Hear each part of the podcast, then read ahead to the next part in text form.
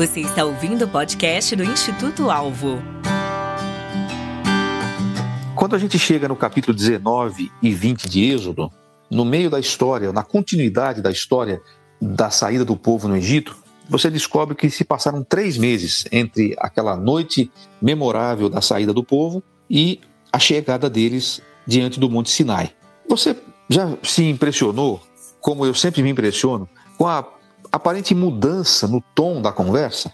Nos primeiros capítulos, logo depois da saída, Deus está demonstrando o seu poder, sua força, sua soberania, seu controle sobre tudo, sua capacidade de fazer coisas incríveis. É bom lembrar que, como disse o próprio sogro de Moisés, Deus julgou os egípcios exatamente naquilo de que eles se vangloriavam: seu poderio bélico, seu conhecimento, seus deuses. Deus superou-os naquilo. E Deus mesmo falou que, desde aquele momento, ele tinha transportado o povo de Israel como, como com, por asas de águias. Tudo estava fácil. Chovia pão do céu. Faltava água, ele abria a rocha e fazia acontecer. Tudo tão fácil, tudo tão simples. Parecia que ia ser uma moleza, ainda mais para quem tinha ficado ali tantos séculos como escravos no Egito. De repente, você chega ao Monte Sinai e aí o cenário parece que muda completamente. A manifestação de Deus naquele monte, a proposta que Deus faz e a sua demonstração de majestade, de grandeza e glória é literalmente assustadora. Curiosamente, antes de ver essa manifestação, antes de assisti-la, Moisés diz ao povo: Olha, Deus vai mandar algumas coisas aqui para vocês. E eles respondem: Tudo que ele falar, a gente vai obedecer. Mas quando eles veem a grandeza e a manifestação de Deus naquele monte fumegante, eles falam: não, não, não, não.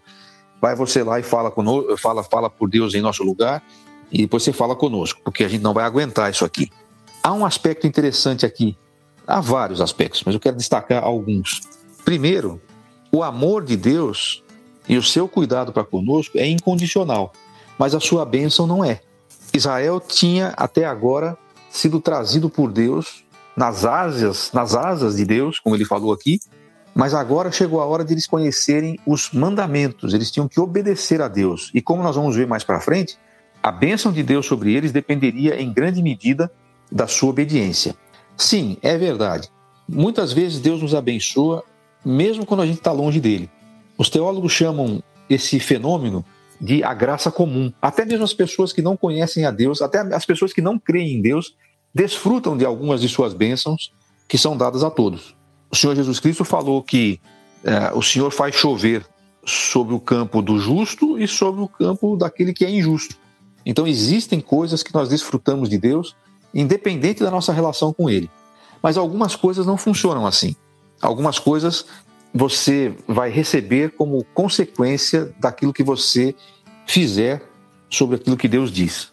A segunda coisa que eu quero destacar é que quando os israelitas viram essa manifestação, todos eles, incluindo Moisés, e eu não sei se foi porque Moisés que escreveu, ele não falou isso aqui, mas Hebreus nos fala que Moisés ficou tremendo, batendo um joelho no outro. Quando a manifestação de Deus foi feita, a resposta foi temor e tremor. Eles ficaram com medo. Eu sei que muita gente diz: a gente não pode ter medo de Deus, a gente tem que ter temor e respeito. Olha, isso é verdade. Eu creio que Deus quer que a gente se relacione com Ele. Mas há um aspecto que a nossa geração está perdendo a cada dia, que é de tremer mesmo diante de Deus ao contemplar Sua majestade. Há um livro do John MacArthur chamado Sociedade Sem Pecado. Ele afirma nesse livro que a razão por que a nossa sociedade está como está é exatamente porque ela foi perdendo cada vez mais a noção de quem Deus é da grandeza, da santidade, do poder e do fogo consumidor que Deus é. Usando esse texto, é que Hebreus vai dizer que é para a gente ter muito cuidado, porque é horrível coisa cair nas mãos do Deus verdadeiro. Nós perdemos um pouco dessa noção. Deus virou para muitos de nós o cara lá de cima, humano. Deus não é nosso humano. Deus não é o, o, a pessoa com quem você fala é, como se estivesse falando com o seu colega do trabalho. Deus é esse Deus que se manifestou aqui dessa maneira. Alguém poderia dizer: É, mas isso foi no Velho Testamento. Quando chegou o tempo da graça, a dispensação da graça, como dizem alguns, quando Jesus Cristo veio, aí ele manifestou um outro lado de Deus. Esse é um grande equívoco. Deus não tem um lado no Velho Testamento e outro no Novo Testamento. A própria história de Israel saindo do Êxodo, saindo do, do Egito, é uma prova disso. O que Deus mostrou até agora para o povo de Israel? Seu amor, sua graça, sua misericórdia. Aliás, ele disse isso quando ele enuncia os Dez Mandamentos. Eu trato com bondade até mil gerações aos que me amam e obedecem aos meus mandamentos. Deus não é uma entidade bipolar. No Velho Testamento está bravo, zangado, ranzinza e, e, e cuspindo fogo em cima do monte. E de repente no Novo Testamento ele muda totalmente, agora ele é aquele paz e amor. Não, ele é o mesmo Deus. Ele não deixou de ser amor e misericórdia em nenhum momento do Velho Testamento, mas também não deixou de ser um fogo consumidor em nenhum momento do Novo Testamento. E nós precisamos ter essa consciência. O texto da entrega da lei, Êxodo 19, 20 e seguintes, nos mostra muito isso. Precisamos temer a Deus no sentido de respeitá-lo, de reverenciá-lo, mas quando nós nos colocamos diante dessa, da grandeza e da majestade desse Deus, a reação de todas as pessoas nas Escrituras que tiveram algum tipo de visão de um aspecto da glória de Deus foi essa. Não houve pessoas que viram a glória de Deus que não se prostraram de alguma forma, que não, não caíram, que não ficaram tremendo, porque Deus é efetivamente um Deus tremendo. É claro que Deus estava mostrando aqui esse aspecto para que o povo entendesse. O povo não conhecia ainda o Senhor. Lembra-se que quando Moisés foi falar com o povo para tirá-lo do Egito, ele teve que apresentar até o nome do Senhor.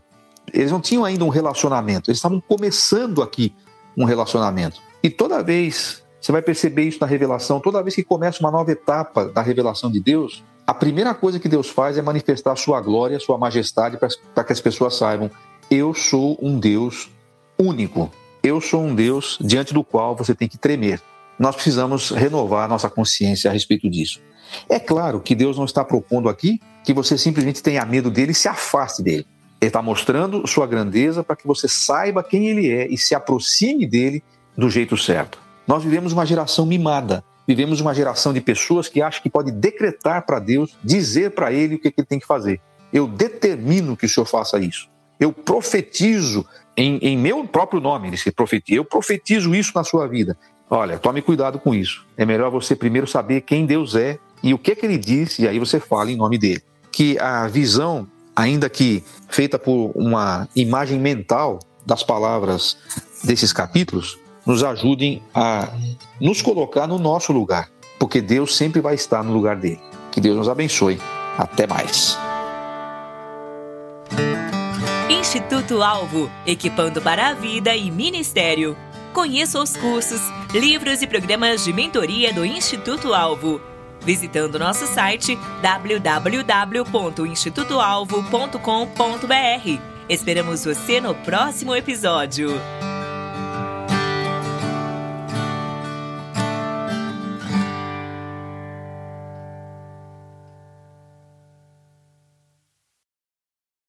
Este episódio foi editado pela Nabecast